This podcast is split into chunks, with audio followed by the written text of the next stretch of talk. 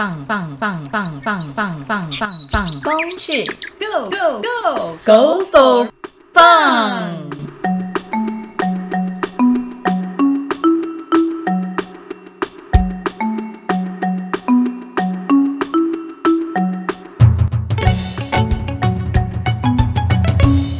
各位听众朋友好，欢迎收听。放风去。大家好，我是柏林。大家好，我是玉婷。大家好，我是雅凡。今天要介绍的是追鹿古道。追鹿古道历史背景。话说追鹿古道为什么会叫追鹿呢？而且为什么会在那边建古道啊？哦，这要从追鹿古道的历史脉络来谈起。嗯，因为追鹿古道它是位在追山的山路间，所以它才叫做追路。那追路古道一开始其实是部落之间交通的道路，那个时候道路的宽大概只有一到两公尺，然后主要是由挑夫去进行货物的流通。啊，原来这样啊！对了，我查到说追路古道它在断崖上，哎，那边怎么建出来的啊？嗯，这个是好问题，要从日治时期一九一四年谈起。当时啊，台湾总督在五年里番计划，他其实是为了军事讨伐泰鲁格族而开辟这条道路。那根据日本学者宫村坚弥，他是谈及那个时候的状况。他说啊，其实开凿追鹿山腰峭壁的道路非常的艰辛危险，其实来自日本就是招募的工程人员都不敢来台湾进行这样的工程，所以他只好到邻近的村落去强征支持泰鲁格的壮丁。那他们的方式其实是用铁索，然后去捆绑就是人们的腰际，然后会从断崖顶，然后就是垂掉下面，然后再拿炸药，然后去进行开凿。哇，所以是用强权强逼民原住民在写楼上硬生生凿出来的。嗯，没错，这是一段悲痛的历史。其实追鹿古道全长是十点三公里哦，它是从燕子口通往慈母桥往天祥这个方向。嗯，等一下，等一下，十点三公里，我们上次有爬那么多哦。诶，玉婷说到重点了。其实现今的追鹿古道是只有开放到断崖住宅所，所以它只有三点一公里啦。那这几年呢，因为地震啊、台风、灾难什么的，导致部分的路段崩塌，所以三点一公里之后的路段其实是封闭的啦。我跟你们说，就是追鹿古道其实是透过专家学者啊、原住民向导，还有奇老泰鲁格管理局，他们在一九九七年到一九九八年，他们其实做了很长一段时间的实地探勘，才决定要重新复兴。嗯，那更详细的东西其实可以去看《追鹿古道沿线聚落暨建筑之调查研究》这本。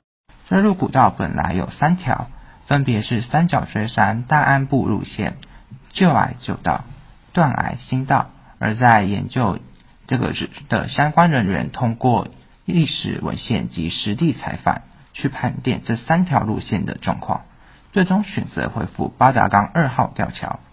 并恢复三角锥山大安部路线作为目前我们走的路线，所以目前仅开放燕子口至断崖住宅所三点一公里。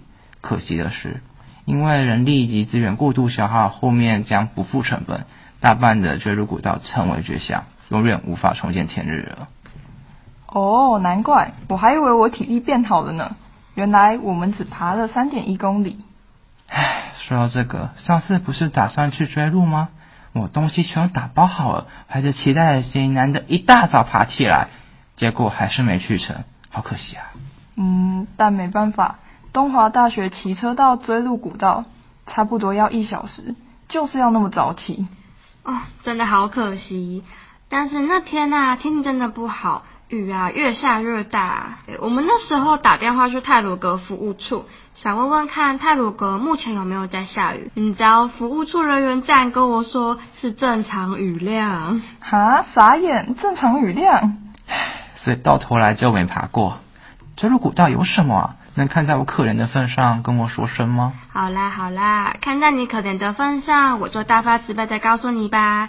其实追入古道最困难的是申请入园证哦，因为很抢手的关系，所以有些时段在两个月前一开放就被许多游客手刀抢完哦。所以建议先抢到入园证的名额，再规划接下来到花莲的交通跟住宿哦。那入园证其实可以到泰鲁阁的官方网站申请，入园人数有受到限制哦，是平日九十六，假日是一百五十六人。那需要填写队员的身份证、出生年月日、电话、紧急联络人等等资料。嗯，而入途中一定要有的装备就是充足的饮用水和行进粮，当然还有通常会在折返点吃的午餐。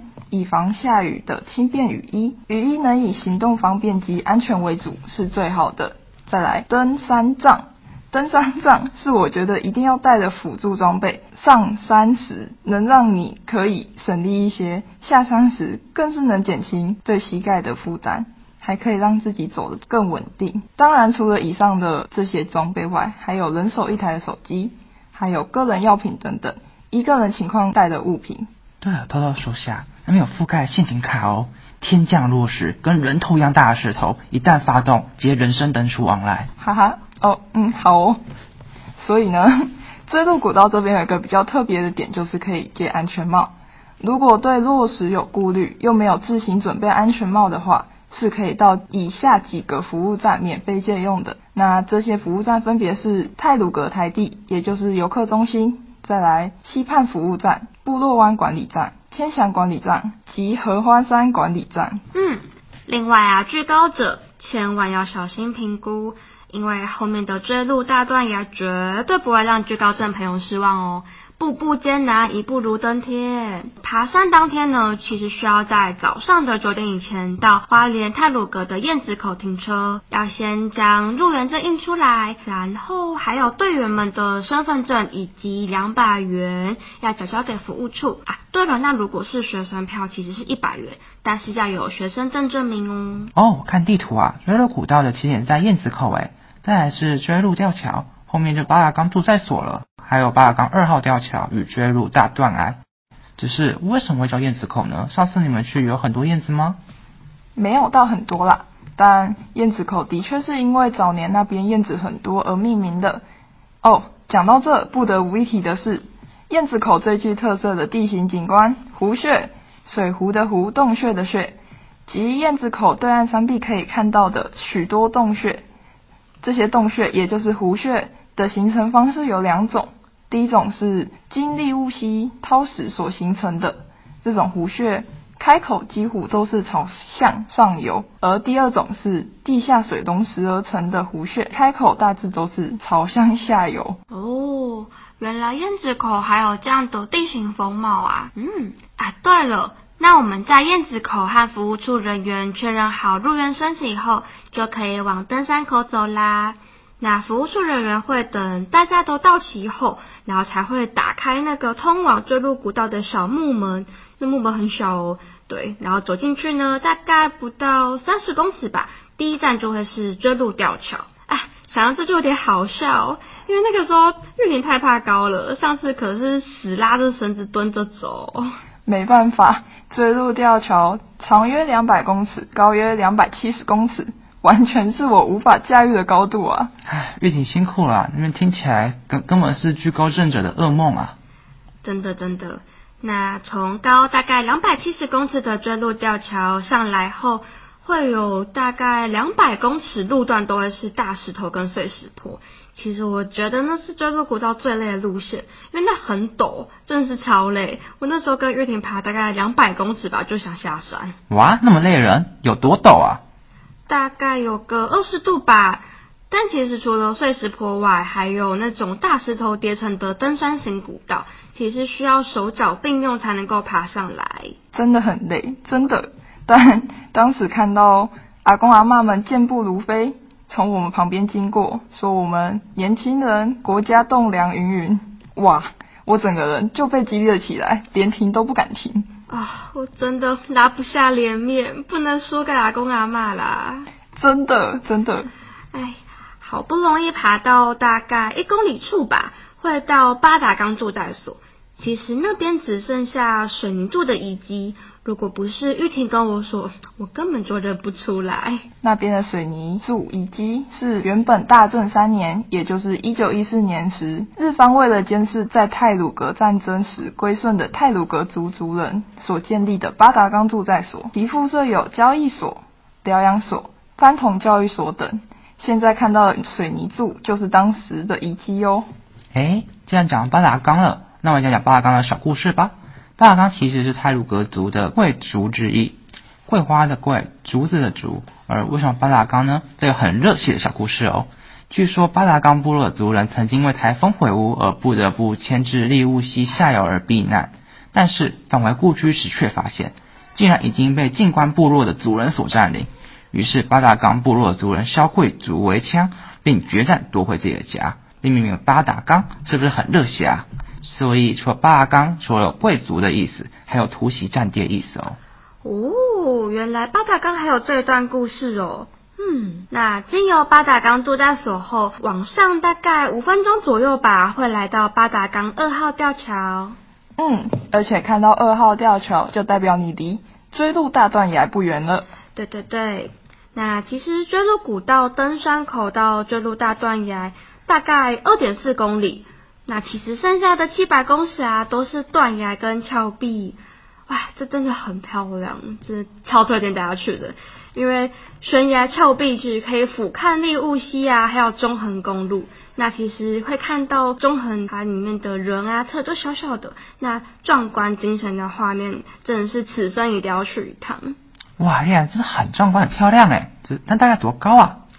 嗯，这座断崖路段大概是泰鲁阁海拔七百五十公尺的峭壁，平均路宽只有九十公分哦。真的超恐怖，我当时害怕极了。嗯，那个时候啊，走在狭小的步道，就以为其实断崖应该没什么植物吧，因为都是大理石岩。那其实峭壁上生机其实蛮旺盛的哦，像是有泰鲁格千里光、泰鲁格小聂、龙爪花，其实都是分布在大断崖山地区。那泰鲁格国家公园其实一直是很多植物学家造访的圣地。嗯，虽然持续都有蛮多的植物资源调查。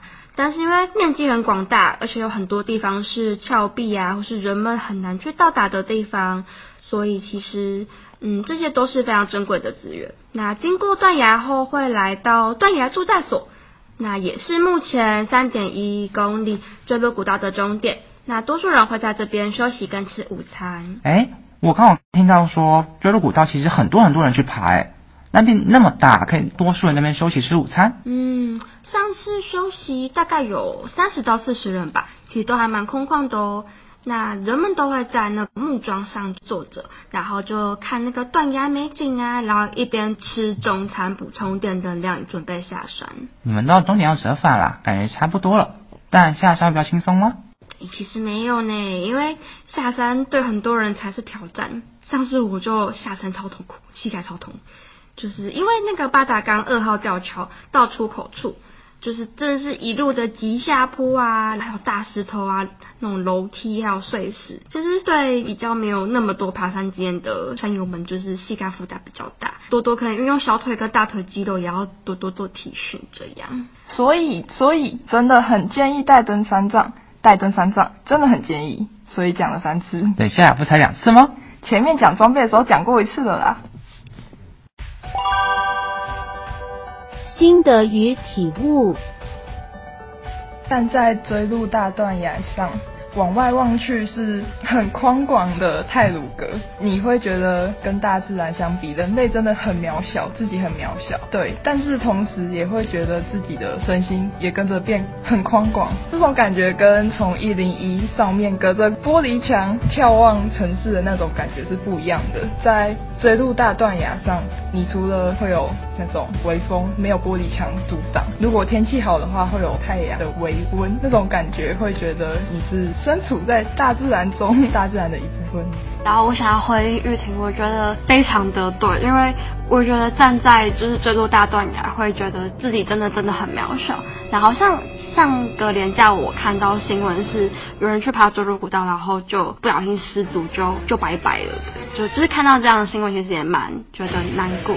嗯，虽然说这坠落大断崖，它你如果正常走，没有到非常靠边边的话，其实都是很安全的，因为它是有其他的拉杆啊什么。但其实人在自然面前还是非常的渺小，就会发现你现在的烦恼，就是在大自然面前其实都不值得一提。然后其实时间拉长，或是整个把视角拉大，就会开始感悟一些东西。对我觉得孩子在或许你也可以想通一些部分。而且除了前面他们两个讲的一些自然的震撼以外，追鹿古道本身是个历史的保存区，它边有非常多历史的痕迹。就从一个最终点的告示牌中，我们可以感受到很多历史体悟。像例如说，为什么那边会变成个告示牌？那是因为后面瘫掉了。为什么后面瘫掉了？更严重的问题是，为什么以前在，现在瘫了？那是因为现在运输要求更高了，这是历史脉络带来的必然。同时，为什么会有告示牌呢？而不是直接让它变一堆荒草？历史必然，因为现在人大家注重休闲娱乐，所以那边会重新赋予新生，变成观光景点。从这个例子中，其实我们可以感受到追鹿古道里面很多那种感受到他们历史的痕迹，也可以从历史中感受到追鹿古道的变化。所以，其实追鹿古道它作为一个历史保存区是实至名归的。